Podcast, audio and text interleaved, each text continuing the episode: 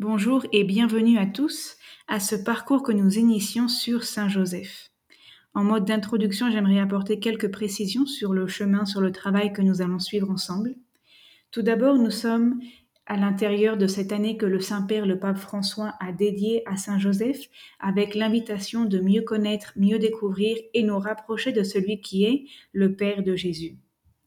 Ensuite, nous allons cerner notre travail aux évangiles et à la Bible aussi de façon plus ample, mais je veux cette précision parce que nous, nous essayerons de laisser de côté les textes apocryphes et avec un objectif bien particulier. D'une part, nous savons que les évangiles nous parlent très peu de Saint, de Saint Joseph, et parfois nous avons la tendance de vouloir combler les vides, combler les lacunes et remplir les silences, comme s'il s'agissait d'un manque dans les évangiles.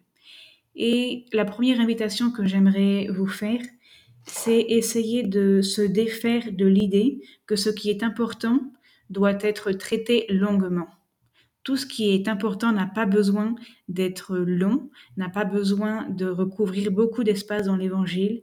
Nous essayerons de voir comment les détails qui sont présents nous parlent déjà beaucoup de qui est Saint Joseph, de quelle est sa personnalité et la grandeur de sa vie spirituelle. Par ailleurs, j'aimerais aussi préciser que la Bible contient en elle-même toute, la vérité dont nous avons besoin pour notre salut. Donc voilà, ce que les évangiles et ce que la Bible nous disent est suffisant. De nouveau, si certains d'entre vous ont une dévotion particulière pour un texte apocryphe, je n'ai absolument rien contre. Je fais juste cette observation au début de notre cours parce que je n'irai pas chercher dans les textes apocryphes des éléments qui renforcent les idées que nous allons voir. Nous allons essayer de nous tenir le plus possible au texte même de la Bible. J'aimerais aussi faire quelques autres invitations aux précisions quant à la méthodologie. Et d'une part, comme nous venons de le dire, il y a peu de passages qui parlent de Joseph. Dans les évangiles, nous pouvons en compter environ 13 qui parlent de Saint Joseph de façon implicite ou explicite. Je vais en mentionner quelques-uns. Par exemple, nous avons la généalogie de Jésus dans l'évangile de Saint Matthieu au chapitre 1, l'annonciation à Marie dans l'évangile de Saint Luc chapitre 1 également, le moment où Saint Joseph assume la paternité de Jésus, qui est rapporté dans Saint Matthieu chapitre 2, la naissance de l'enfant Jésus, la circoncision, la présentation de l'enfant Jésus au temple, l'adoration des mages, la fuite en Égypte, le retour d'Égypte et la résidence à Nazareth, l'enfant perdu et retrouvé au temple. Tous ces textes-là font partie des récits de l'enfance de l'enfant Jésus et nous pouvons les trouver dans les deux premiers chapitres de Saint Luc et de Saint Matthieu. Ensuite, dans l'évangile de Saint Luc chapitre 3, nous avons le rapport d'une autre généalogie de Jésus qui mentionne également Joseph. Puis en Matthieu 12, nous avons un texte qui nous parle de la parenté de Jésus, où il nous est dit, où il, est fait une allusion au Père de Jésus, mais de façon ample. Tous ceux qui font la volonté de mon Père qui est aux cieux, ce sont eux qui sont mon frère, ma mère et ma sœur. Et ensuite, la référence à Saint Joseph dans Matthieu 13, 54, 58. il n'est-il pas celui-ci le fils du charpentier? Donc voilà, ce sont les différentes eh, références, comme je le disais, implicites ou explicites que nous pouvons trouver dans les évangiles sur la figure de Saint Joseph. Et afin de mieux le comprendre et mieux le connaître, nous essayerons de faire attention, par exemple, au sens étymologique de son nom.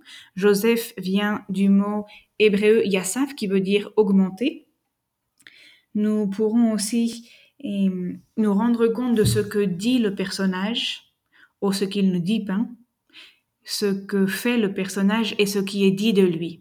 Voilà, qui voilà, ce seront quelques pistes aussi pour nous aider à mieux connaître Saint Joseph. Et puis enfin, vous faire une petite invitation à vous demander en ce moment, alors que nous sommes sur le point de commencer ce parcours sur Saint Joseph, eh bien nous pourrions nous demander qui est Saint Joseph quelles sont vos connaissances sur Saint Joseph, nous dirions à un niveau tout à fait intellectuel et rationnel, ou un niveau c'est de catéchèse basique. Qui est Saint Joseph, le Père de Jésus, et que pouvons-nous savoir de plus sur lui?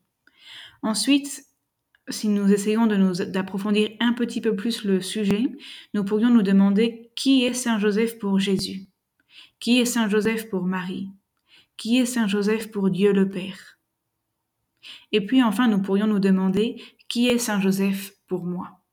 Peut-être que certains d'entre vous, nous en parlions avant lors de la dévotion personnelle, peut-être que certains ont une grâce particulière à lui remercier, peut-être que d'autres au contraire ne le connaissent presque pas, mais qui est Saint Joseph pour moi?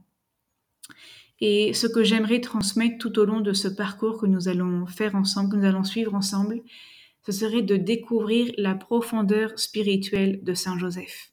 Très souvent, il reste dans l'ombre, il est silencieux. Nous venons d'évoquer les paroles de Saint Joseph, ce qu'il dit. En général, nous avons l'idée qu'il ne dit rien, ou que du moins les évangiles ne nous transmettent aucune des paroles de Saint Joseph. Nous verrons qu'en réalité, oui, il y a bien un mot, il y a bien une occasion où Saint Joseph nous dit un mot particulier. Nous le verrons durant le parcours.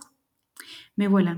Et nous, nous essayerons de de nous rendre compte de la solidité et de la profondeur spirituelle de Saint Joseph en ouvrant notre cœur et notre âme à nous laisser interpeller par Dieu à travers son exemple. Il y aura aussi certaines occasions pour défaire sans doute quelques fausses idées que nous pouvons avoir sur Saint Joseph, comme l'idée par exemple qu'il était un vieillard, ou l'idée aussi qu'il douta de Marie, de Marie après l'Annonciation. Mais voilà, tout cela, ce seront des idées que nous verrons petit à petit au fur et à mesure de notre chemin. Comme dernière note d'introduction, un petit détail sur la personne qui vous parle en ce moment. Vous aurez bien remarqué que mon français n'est peut-être pas le meilleur. Je peux avoir un accent, parfois je peux m'empêtrer les pinceaux dans ce que j'aimerais dire. Alors voilà, je suis bien française, mais cela fait une vingtaine d'années que j'ai quitté la France. Alors je tenais à vous le dire en espérant que mon accent ou que mes maladresses linguistiques ne soient pas un empêchement pour que vous puissiez profiter de ce parcours. Bon chemin à tous et nous nous retrouverons très bientôt pour la première étape de notre chemin.